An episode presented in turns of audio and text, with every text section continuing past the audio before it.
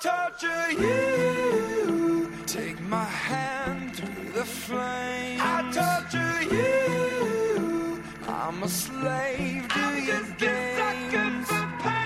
I wanna chain you up. I wanna tie you down. 亲爱的朋友们，大家好，欢迎收听你知道的真多，我是绵尾巴。我们的节目是每周一到周五的晚上七点准时更新。现在大家除了可以在各大音频平台收听节目之外，还可以在微信公众号里面直接收听哦。我们节目的背景音乐还有很多有意思的推送，也都在公众号里。欢迎大家来公众号跟绵尾巴互动和交流。怎么加入我们呢？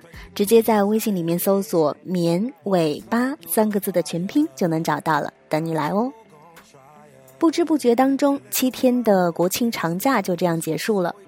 假期里，你是去人山人海的景区当沙丁鱼了呢，还是在家煲剧打游戏？不管是哪种选择，假期结束，心里总是很不情愿的。我们常常会数着日子，等着假期，一边给假期制定了美好的计划，一边开始坐在办公室发着假期的白日梦。但现实中的假期，真的有想象中这么美好的经历吗？估计所有的美好都在人潮中被挤扁了。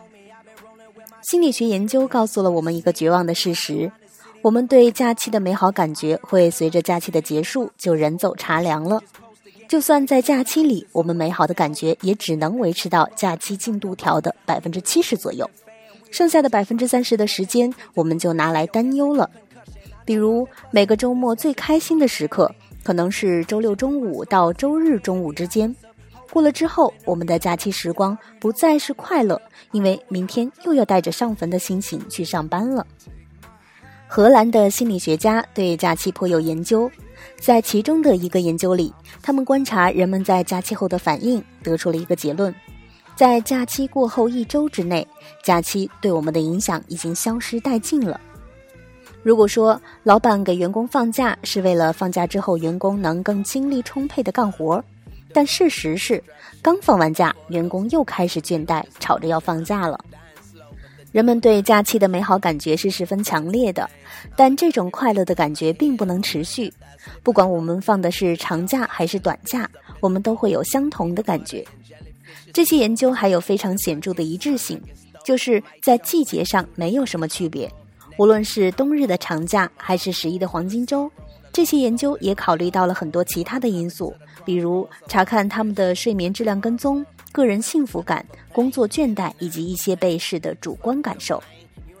在另一个研究中提到，只有那些让人非常放松的假期，能让人保持欢快的心情直到上班。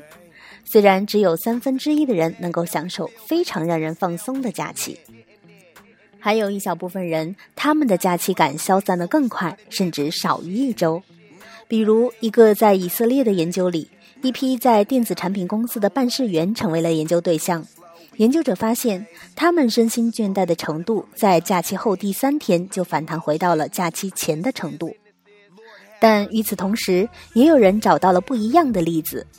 澳大利亚的研究发现，对于一群铝制硬件制造业的男员工和女员工。他们在假期后的工作里，比别人更少的抱怨身体的劳累，即使假期已经过去了五个星期。不过，这个样本数据里，员工们对假期的态度有点特别，他们都对假期没有什么期待，觉得假期并不是特别令人开心的事情。科学研究表明，假期其实没给我们带来多少心理上的持续愉悦感。既然假期并没有让人感到预期中的快乐。假期过后，我们也没有满格状态的精力充沛感，那各路老板就开始说话了：“给你们这帮人放假有何用呢？虽然假期没有让我们很快乐，但等待假期也让我们开心过了呀！不要小看这种看似虚幻的期待，他们能让我们为了避免工作堆到假期而提高了一点点效率，我们也容易留下假日的美好回忆。”即使事实并没有回忆那么美好，它也让我们永远保持对假期的热爱。我们看似不需要假期，但我们的身体还是很需要的。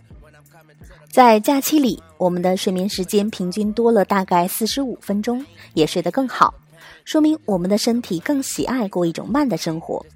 还有研究表明，适当的假期会减少心脑血管疾病的风险，更有益于我们保持长时间的健康。所以说，休息并不是偷懒，而是维持生命。以后我们就有理由搬出我们革命的本钱——健康，双眼泪汪汪的跟老板请求：假期的时候给我放个假吧。好的，以上就是本期节目的所有内容了，感谢大家的收听，也欢迎大家来公众号跟明尾巴互动和交流。我们节目的背景音乐还有很多有意思的推送都在公众号里，怎么加入我们呢？直接在微信里面搜索“绵尾巴”三个字的全拼就能找到了，等你来哦。我们下期节目再见吧，拜拜。